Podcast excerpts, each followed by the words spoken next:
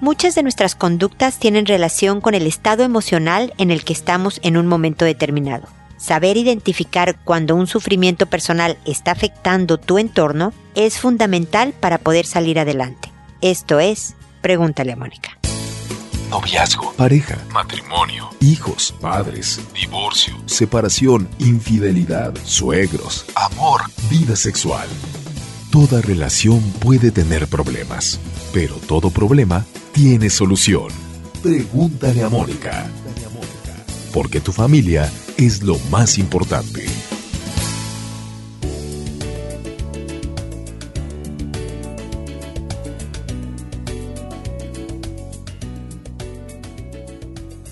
Bienvenidos amigos una vez más a Pregúntale a Mónica. Soy Mónica Bulnes de Lara, como siempre, feliz de encontrarme con ustedes en este espacio en el que se les invita a inscribirse gratuitamente. No cuesta nada el ir a iTunes o el ir a una aplicación de podcasts y suscribirse a este programa de tal manera que ustedes reciban en automático cualquier nuevo episodio que surja cada semana. También pueden encontrarnos en redes sociales, Instagram, Facebook, Twitter, YouTube con videos. Tengo dos libros. Nos pueden encontrar en muchísimos formatos. Toda esta información está en la página www.preguntaleamónica.com para poderles proporcionar las ideas, herramientas, sugerencias que les ayuden en sus relaciones interpersonales, en la familia, con los amigos, en el trabajo, etcétera, para poderse construir una buena vida, una vida feliz, una vida satisfactoria para ustedes. Y dentro de estos temas manejamos el tema del dolor,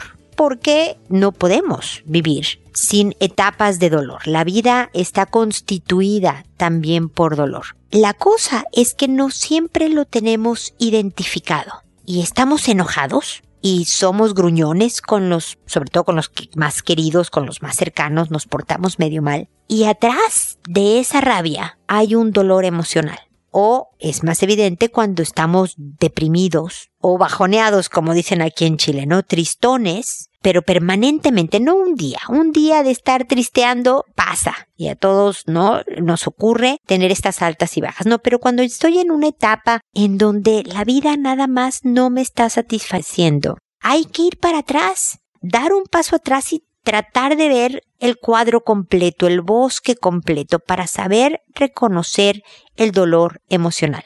La única manera de poder caminar a mejorar el estado actual en el que estoy es saber la raíz, el origen de lo que provoca el estado actual en donde estoy. Y entonces es ir, eh, bueno, estoy enojado. ¿Por qué? Pues porque me peleé ayer con mi pareja. ¿Por qué? Pues porque otra vez gastó de más. Y hemos hablado del dinero. ¿Por qué? Y entonces, y vas como preguntándote el por qué, no permitiéndote el no sé, haciendo tu mejor teoría, de tal manera que puedas llegar al origen.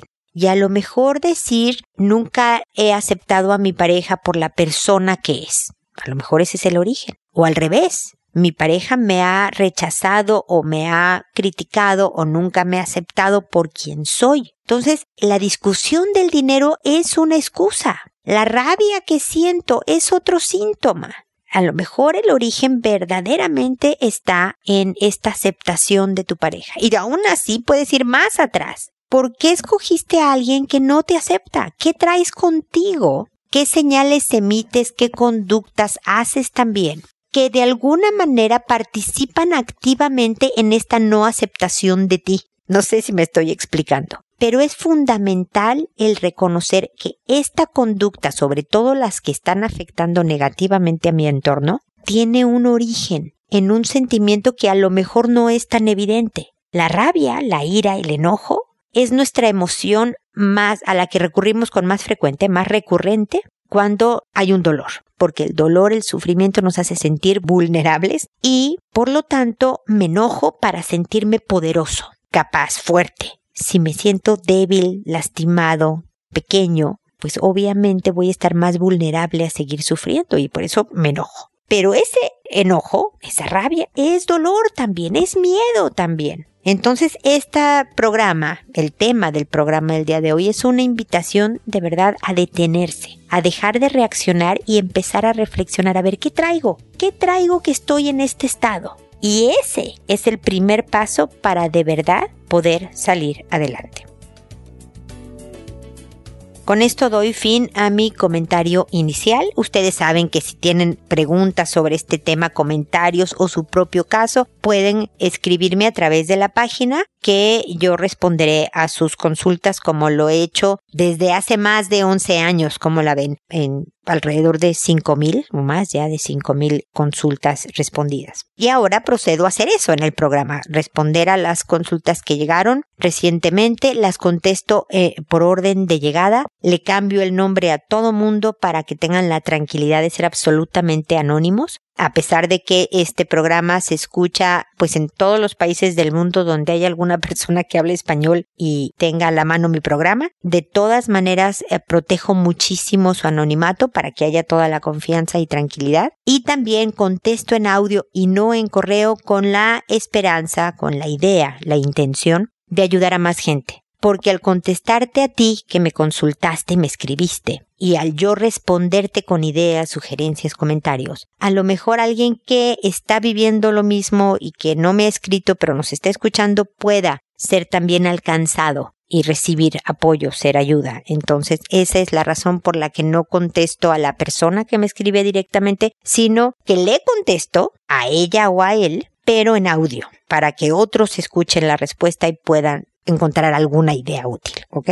Y el día de hoy empiezo con Palmira. Hola, buenas tardes. Muchas gracias por tu respuesta. Ahora ando con otra consulta sobre mi hija de 7 años. Con el papá nos separamos cuando ella tenía poco más de un año. Como mi trabajo era de todo el día y el del papá solo de 6 horas, pasaba más tiempo con él. Entre muchas idas y vueltas llegamos a un régimen de visitas porque él se aprovechaba de la situación para hacer lo que quería, o sea, llevarla cuando le quedara bien sin importar lo que yo quisiera. Hoy hace casi cuatro años que estoy en pareja y tengo un bebé de poco más de un mes. El asunto es que ella siempre fue caprichosa. Además de su carácter fuerte, yo la veía poco y en ese tiempo quería verla contenta. Y hoy pago las consecuencias. Está cada vez peor. No sé si por celos o porque tiene muchas alas. Lo que pasa con ella es que la domina el mal genio. Tiene que ser todo como y cuando ella quiere y a su manera. Si algo no marcha así, se pone de mal humor, prepotente y ya todo le molesta. Yo le hablo y le pongo penitencias, entiende, hace caso, reconoce, cumple la penitencia, es un amor.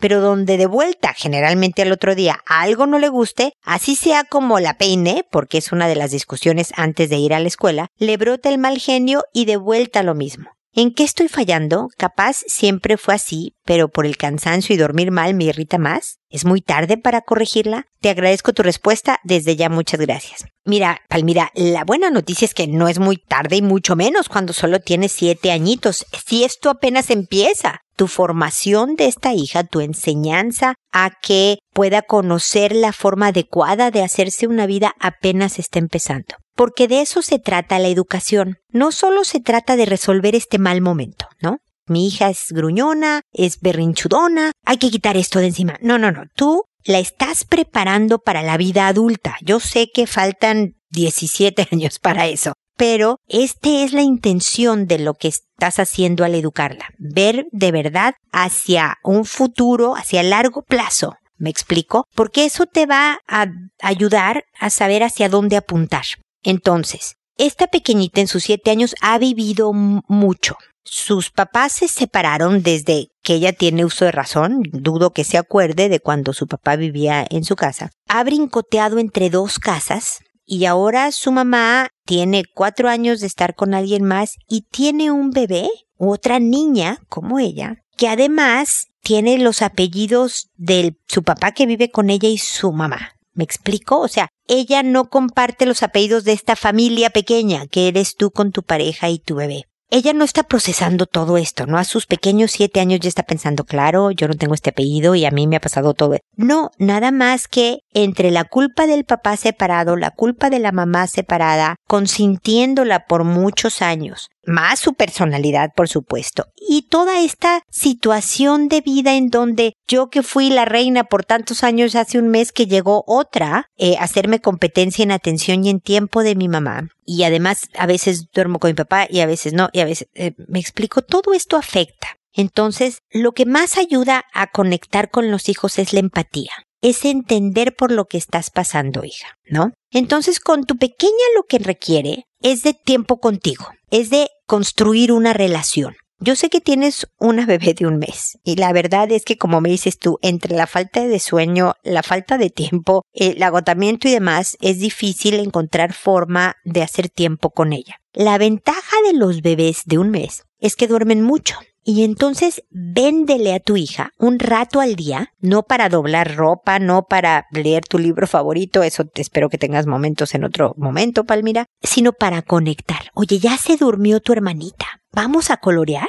o nos salimos al jardín mientras no el, monitor o el aparato este que oyes a los bebés este está prendido para cuando despierte, pero vamos al jardín y jugamos un rato o vemos juntas una película de caricaturas. Me explico algo que se, o, cocinen, les encanta a los niños de siete años cocinar, preparar, no sé, galletas, harina, meter la mano, ¿no? Al molde, todo este tipo de cosas, ¿no? Hacemos unas galletas, preparamos un pastel, no sé, Palmira, tiempo con ella de tal manera que empiece a recibir atención positiva y menos negativa. Porque cuando te enojas, haces una pataleta, repelas porque el pelo no te gustó y todo eso, recibes atención, pero negativa. Te están regañando, te castigan, pero está mi mamá viéndome, me habla, me atiende, me... soy la número uno en ese momento, a pesar que es un número uno negativo. ¿Ok? Entonces, primero construir esta relación con ella. Y luego tratar también, y ahí una segunda parte, un segundo tema, Palmira, de que tú también tengas un momento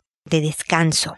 La verdad es que no importa si algo de la casa queda pendiente para el día siguiente. Al día siguiente lo haces y dejas pendiente otra cosa. Pero tómate un rato yo me acuerdo, no sé, yo estaba creo que embarazada de la segunda, tenía el primero o ya tenía dos y estaba embarazada, no sé, pero yo también tenía este cansancio. Y me acuerdo que les ponía, sobre todo me acuerdo de Pinocho, les ponía en videocassette para que veas cómo es la prehistoria, lo que te estoy contando, la película de Pinocho. Y yo me tiraba en la cama de atrás, tenían ellos dos sillitas, o él, no sé, me acuerdo si era uno o dos hijos, imagínate, pero bueno, unas sillitas chiquitas. Entonces se sentaban frente a la tele a ver la película y yo atrás tirada en la cama y entonces él, me acuerdo sobre todo el mayor que me decía, mira mami, la ballena. Y yo, sí, la ballena. Medio dormida. No me lograba dormir por completo, pues porque efectivamente estaba supervisando a un niño, efectivamente tenía un ojo medio atento, pero descansa, no hacía nada porque además de que estaba fabricando una persona que ya eso es agotador, no tenía cargo esta pequeña familia y era suficiente cansancio para mí. Entonces, efectivamente uno es menos mejor mamá, si se vale la redacción de esta frase, cuando estás cansada, eres más impaciente, eres menos tolerante, quieres que la de siete años tenga una comprensión como de 17, ¿no? Es que entiende que estoy cansada y que tu hermana me quita mucho tiempo y, y no se vale. Entonces es importante que tú también tengas ratos de recargue de pila para estar de mejor humor. Y luego escoger tus batallas. Si todos los días discuten por la peinada, ese es un tema a tratar. ¿Cómo discutimos menos por este tema? Y de plano, Palmira, nada más le doy una cepillada en vez de peinarla perfecta con moñito y colita de caballo le doy gusto y le dejo el pelo suelto o, o sea, ¿cuál es el problema y cómo lo puedes tú, no tu hijita de siete años que es muy pequeñita, tú manejar de una manera diferente de tal forma que deje de ser la discusión diaria? Y así con cada tema. ¿Cómo lo puedo manejar distinto? Cuento, y sé que me estoy alargando, pero yo creo que hay muchos papás que se encuentran como sobrepasados por hijos pequeños y toda la dinámica familiar, y por lo tanto voy a recordar esta anécdota, esta historia basada en hechos reales de una mamá que, pues, no sé, preparaba en la noche la merienda, los hijos la comían y los mandaba a bañarse, ¿no? Vayan arriba y métanse a la regadera, a la ducha, si lo digo en chileno. Yo voy a recoger la cocina. Y por supuesto que como buenos niños de 8 o 9 años, veto a saber, no hacían caso. Se subía y la mamá oía cómo estaban jugando allá arriba. Y se empezaba a enojar esta señora. Porque, pues ya, ya les dije que se metan a bañar, estoy terminando con la cocina. Si subo y no se han bañado, van a ver cómo les va. Y jijiji, ¿no? Súper divertido. Es como el juego de ahí viene el lobo. Entonces la señora se iba injertando en pantera, digo yo, ¿no? Se va de verdad enojando hasta que acaba la cocina y ahora sí, allá voy para arriba. Y va subiendo la escalera, chun, chun, chun, chun, los, los super escalonazos. Y claro que los niños corrían al baño ahora sí a bañarse porque ya llegó el lobo, ¿no? Ya para entonces la mamá estaba enojadísima, gritando porque se esperan a que yo me enoje, a que grite. ¡Ah! ¡Ah! Todos, Palmira, hemos estado en momentos como esos. Y es agotador, emocional y físicamente. Te quedas afónica y te conviertes en una bruja. Y es malo, mal panorama para todo el mundo. Bueno, esta señora lo que hizo fue que al día siguiente les da de merendar a los hijos y sube con ellos. No los baña, porque mi teoría también es que tú no puedes hacer por tus hijos para apurarlos. Ellos tienen que ser capaces de hacer sus cosas, sobre todo cuando ya están en edad de hacer sus cosas, ¿no? Por supuesto. Pone una silla estratégicamente entre el cuarto de los niños y el baño, agarra una revista y se pone a ojearla. Entonces, claro que como el lobo está ahí arriba, pues a los hijos no les queda de otra más que meterse a bañar. Ya se bañan, salen a jugar y ya la señora no le importa, baja a hacer la cocina. Hay un precio que pagar, Palmira, siempre lo hay. Esta señora tenía que limpiar o ordenar la cocina más tarde que si los hijos nada más subieran y se bañaran. Pero toda esta nueva dinámica de ella subir y ponerse a ojear la revista y los niños tener que bañarse solos, evitaba los gritos, las amenazas, el enojo de la mamá, la frustración de la mamá, todo se hacía de una forma más amable. El precio valía la pena ser pagado. Entonces tú piensa cómo puedes cambiar el formato, qué haces ahora que provoca discusión, cómo puedes modificarlo de tal manera que ya no lo provoque. ¿Va a haber un precio que pagar, Palmira? Sí. A lo mejor tienes a una hija que va medio despeinadona a la escuela. No pasa nada. Es mucho mejor que tenga una buena relación contigo, a que tu relación con ella sea puros nos, puras correcciones y puros castigos. Entonces te dejo todas estas ideas, espero que te sean útiles y espero también que sigamos en contacto para este y otros temas, ¿ok? Luego está Kiana que me dice, por favor, necesito un consejo. Tengo ya muchos años de relación con mi actual pareja. Nos llevamos muy bien, lo amo profundamente, las relaciones íntimas son excelentes. El problema es que desde hace poco menos de un año, él insiste en que vivamos juntos. Yo no siento un deseo real de hacerlo. Tengo ya muchos años viviendo sola y no me siento preparada para vivir en pareja nuevamente para él parece ser muy importante e incluso llega a insinuar que si no vivimos juntos es mejor terminar. Como dije antes, nuestra relación es excelente. Yo soy muy feliz viviendo así. Por favor, ayúdeme. No sé qué hacer y no quiero perderlo. Pues sí, Kiana, cuando empecé a leer tu correo dije, bueno, ¿para qué me escribe esta mujer si todo es maravilloso con su pareja? Pero entiendo la problemática. Eh, veo en la información que tú me diste que si no me equivoco, si bien recuerdo, espero, tienes como 50 años, 51 por ahí. Y entonces puedo entender el tipo de relación que tú tienes con tu pareja. El problema, Kiana, es que la gran mayoría de los humanos, cuando todo funciona tan bien como ustedes dos funcionan, empieza a haber un compromiso. Este hombre, imagínate, yo estoy segura de que te sientes halagada, es súper halagador esto. Quiere tenerte con él, bajo el mismo techo. ¿Es menos cómodo que verse cuando les resulta cómodo, cuando tienen ganas de tener tus espacios tuyos nada más? Pues sí, es incómodo. Acabo de decirle a Palmira que siempre hay un precio que pagar por cualquier decisión. El que no vivan juntos te puede costar la relación, Kiana. Tu reflexión debería de ir orientada a qué es más importante.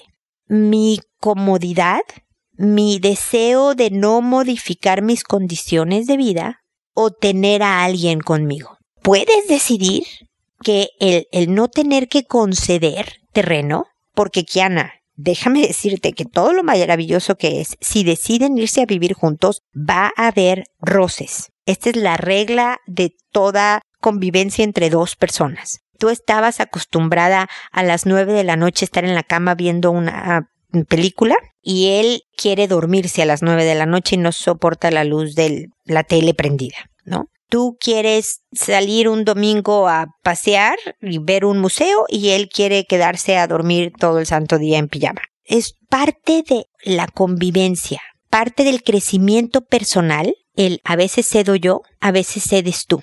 Y lo que hace una buena relación es no, no tener, no no tener estos roces. No es la ausencia de roces lo que hace una buena relación, sino el cómo concedemos por el bien de los dos. A veces tú y a veces yo, y tratar de hablarlo y llegar al acuerdo. Y cuando tú cedes, no es divertido. Tú estás haciendo algo que no te gusta tanto, pero te crece. No sé si me explico, Kiana. Pero puedes elegir que tu vida está en tu casa, en tus cosas, en tu... Y trata de transmitírselo y decirlo. Bueno, me imagino que lo has hecho. Pero si él dice, lo siento, yo necesito saber que esto va creciendo y progresa y se profundiza. Y el vivir juntos habla de, de esta profundidad de relación. Y entonces no vamos a tener que terminar. Ese será el precio. Un precio va a ser quedarte sin pareja, otro precio va a ser el que aprendan o aprendas, ya que fuiste tú la que me escribiste, a amoldarte a una nueva vida.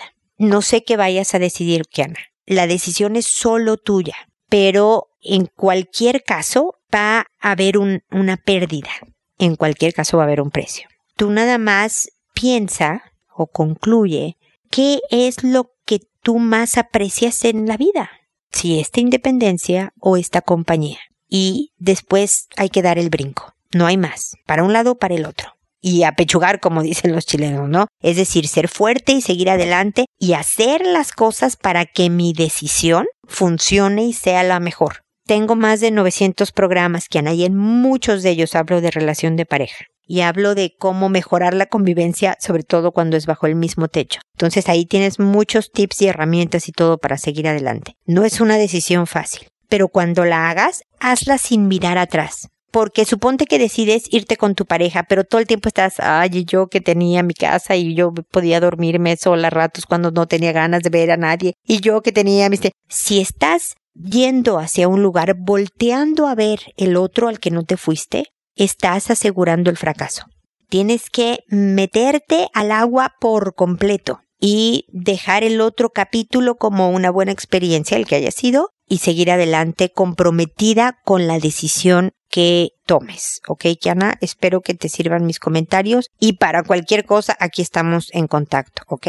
Luego está Rafaela que me dice, hola, quería que me ayudaran con esta situación. Mi novio y yo hemos ido por dos años consecutivos a una feria con un grupo de sus amigos y este año decidí que no voy a ir, pero él dice que va a ir. Esto me da mucha ansiedad y quisiera saber cómo controlar esto. No me gustaría que él fuera, pero no soy quien para impedir algo que él quiere hacer. Quiero que me den, por favor, herramientas para superar esto. Mira qué buen caso expones, Rafaela, porque además de que habla muy bien de ti, tienes muy claro que, que en una relación en donde te prohíbo ir a donde yo no vaya, no funciona. Sofoca, ahoga y provocas lo que estás tratando de evitar. A lo mejor el que no vaya a la feria, tú crees que evita que puedan terminar ustedes cuando el obligarlo a no ir puede hacer que terminen de todas maneras, ¿me explico? La cosa es que no podemos controlar ciertas emociones. Puedes preocuparte, puedes sentir ansiedad. Lo que va a hacer una diferencia tremenda es tu conducta. La ansiedad muchas veces se controla esta preocupación de que ya se fue, lo que provoca son pensamientos obsesivos, Rafaela. ¿Qué estará haciendo? ¿Se estará portando bien? Hijo, se fue con estos amigos, ellos toman mucho, no me gusta cuando toman mucho. Entonces tu cabeza te empieza a traicionar. Se vuelve verdaderamente todo el espacio de pensamientos que puedes ocupar en un día. Tu cabeza es la que manda llena de pensamientos generalmente negativos que incrementan la ansiedad, tu tiempo. Por lo tanto, tienes que controlar el tiempo que pasan estos pensamientos en tu cabeza. Tú no vas a poder evitar estar ansiosa y que un pensamiento negativo llegue a tu cabeza. No lo vas a poder evitar, Rafaela, te tengo que decir la verdad. Pero está en absoluto control tuyo cuánto tiempo pasa ese pensamiento en tu cabeza, qué tanto lo alimentas.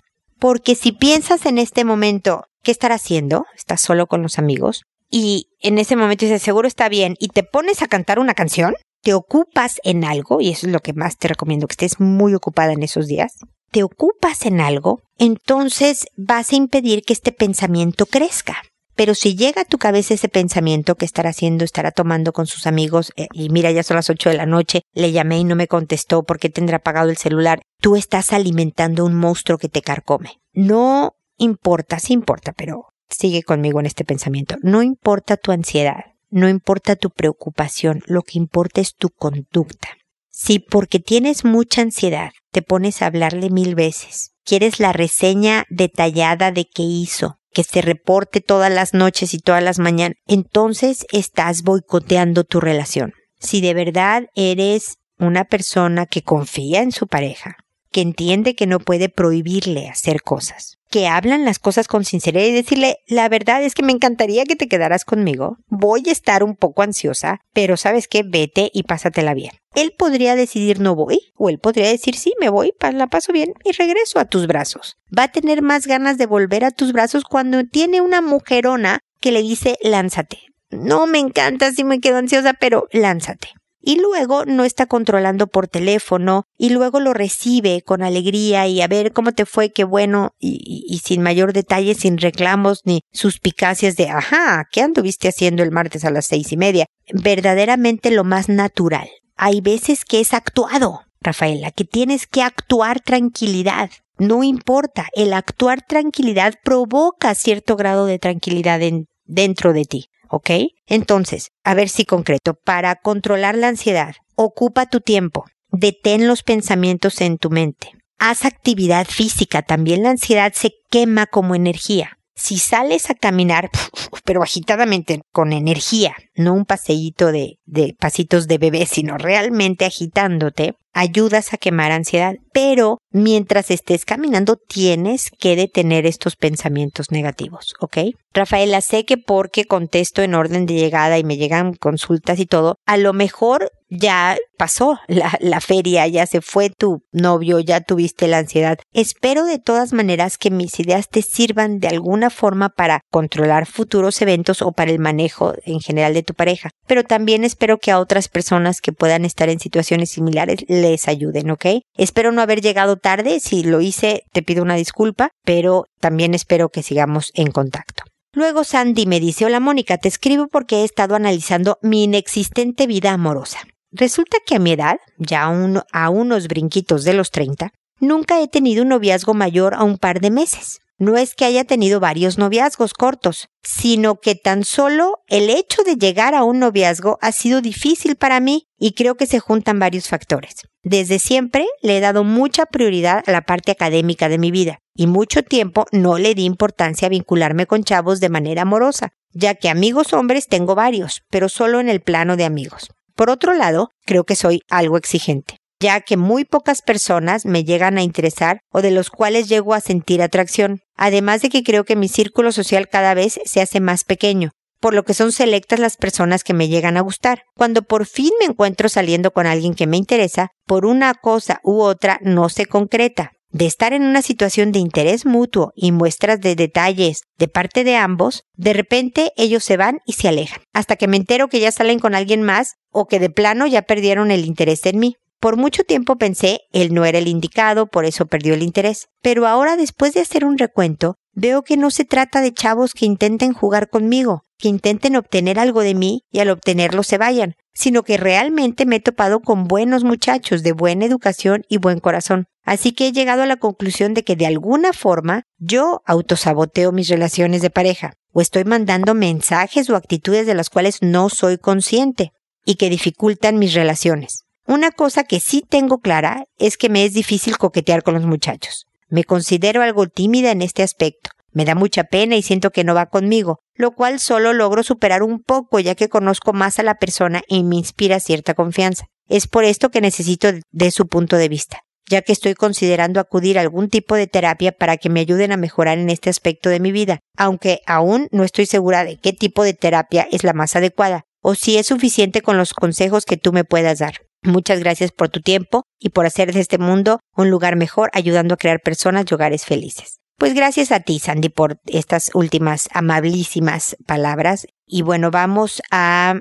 a ver de lo que me habla. O sea, tu situación es, es un caso de investigación, Sandy. Es decir, tú debes de funcionar como tu propio detective porque ya has llegado a ciertas conclusiones. Primero, pues tu exigencia. Obviamente, bueno, el aplazar por tu vida académica toda la parte de relaciones amorosas cuando eras más joven. Y, luego tienes una vara muy alta y entre más años cumplas, mi querida Sandy, más alta se mueve la vara. porque te vas a ir acostumbrando cada vez más a tu administración del tiempo, a tus cosas, cómo las quieres, cuándo las quieres, etcétera. Y resulta complicado compaginar a otra persona en una vida que ya tienes tú muy armada. No sé si me estoy explicando, ¿ok? Pero lo que me gustaría es que de verdad te tomaras un tiempo, una tarde, con una libreta enfrente y una pluma a escribir un poco cuáles han sido tus relaciones. Las cuatro, tres, una y media que hayan sido. ¿Qué te gustó del cuate? ¿Qué te resultó atractivo? Si era su físico, si era su posición social, si era porque era culto, si era porque era muy abierto. A lo mejor la extroversión te resulta muy atractiva porque tú eres más bien timidona, sobre todo en la parte del coqueteo y del inicio de la relación, como me dices, ¿no? Y luego tratar de, como, como un poco la explicación de este episodio, de ir hacia atrás, tratando de identificar cuáles son los patrones comunes. ¿Qué has hecho? ¿Tú eres la que les llama todo el tiempo? Para salir y hacer planes cuando están saliendo o son ellos? ¿Tú prefieres que ellos siempre tomen la iniciativa o, no? ¿Hablas de, temas eh, muy cultos o al contrario, casi no hablas? Es decir, trata de, de identificar patrones. Puedes ir a una terapia. La verdad es que cualquier orientación te puede ser útil. Puede ser la, yo soy una terapeuta cognitiva conductual que se refiere a la parte cognitiva es entender por qué haces lo que haces y la conductual se refiere a trabajar en, en ya las conductas que te van a ayudar a mejorar el punto precisamente en el que estás atorada. Puede ser psicoanálisis, que está basado en, en, en Freud, eh, que es un tipo de exploración desde la infancia y empezar a entender tus motivaciones, etcétera, de por qué estás en el lugar en el que estás. Hay diferentes orientaciones. Yo estoy empezando a ofrecer, mi querida Sandy, también un servicio de orientación por Skype de tal manera que no importando, no sé de qué país seas, pero no importando en dónde estés, podamos vernos, con sesiones regulares y ayudar en caso de que así fuera. Lo que te va a ayudar la terapia es acelerar. Vas a tener a un orientador, a un, a un asesor, este es el terapeuta, que te va a ayudar en los procesos de identificación de tus motivaciones y de por qué haces lo que haces. Podrías hacerlo tú sola, tomará un poco más de tiempo, pero puedes hacer los mismos procesos. Lo que te estoy sugiriendo de escribir y tratar de identificar patrones va a ser parte de el identificar qué es lo que pudiera ser que boicotea tus relaciones. ¿Ok? Entonces, eh, espero que estas ideas puedan ser los primeros pasos a que funcione mejor la cosa. Espero que sigamos en contacto para que me cuentes cómo vas y seguirte acompañando y que puedas en algún momento dado, Sandy, concretar una relación y de verdad empezar una familia, aunque sea de dos, me explico, tú y tu pareja. Así que estamos en contacto. Tiana, por otro lado, me dice, Hola, mira, hoy, eh, hoy tuve una situación con mi hija de tres años. Estaba en su pieza y como no la escuchaba, la fui a ver. Ella estaba con los pantalones abajo y con sus genitales en la cara de la muñeca. Agarré y le pregunté por qué hacía eso y me dijo, ¿lo hago otra vez? Le dije que no, pero que me diga si alguien le había enseñado y me dijo que no. Y si alguien la besaba y me dijo la muñeca. La verdad me preocupa mucho. Mira, Tiana, puedes tener la tranquilidad que tu hija está haciendo exploraciones propias de su edad. Yo no sé si efectivamente tú veías una escena de que la, la, muñeca le daba besos en sus genitales o sencillamente se sentó sobre la muñeca y sintió rico y por lo tanto no es una conducta con la misma connotación sexual que lo que pensamos los adultos, ¿me explico? Aún así estuvo muy bien que le dijeras que eso no, se puede lastimar. Te puede lastimar tu cuerpo, es muy doloroso, eso no se hace. Lo hago otra vez, no, hijita, así no se juega. Y además hay que lavar la muñeca porque también se ensucia. Eh, los genitales también se ensucian y así por, por eso te tienes que bañar, etcétera, etcétera. Entonces hay que lavarla. Entonces no es limpio, te puedes enfermar por, por la suciedad y porque la misma cara de la muñeca te puede lastimar. Eso no se hace y la distraes con otro tema. No hay que regañarla, no hay que nada, nada más la distraes. La vuelves a encontrar en una conducta parecida porque se está tratando de entender quién es ella cuál es su cuerpo, cómo funciona, dónde siente bien y dónde siente mal. Es una etapa muy normal. Pero lo que haga inadecuado hay que decirle no, dale las razones por qué no, con cariñosa firmeza, como siempre digo, y luego la distraes. Ok, Tiana. Cualquier otra duda, estamos en contacto. Vuélveme a escribir y encantada de la vida te respondo, ¿ok? Y espero también, amigos, que nos volvamos a encontrar en un episodio más de Pregúntale a Mónica, porque ya saben, su familia es lo más importante. Hasta pronto.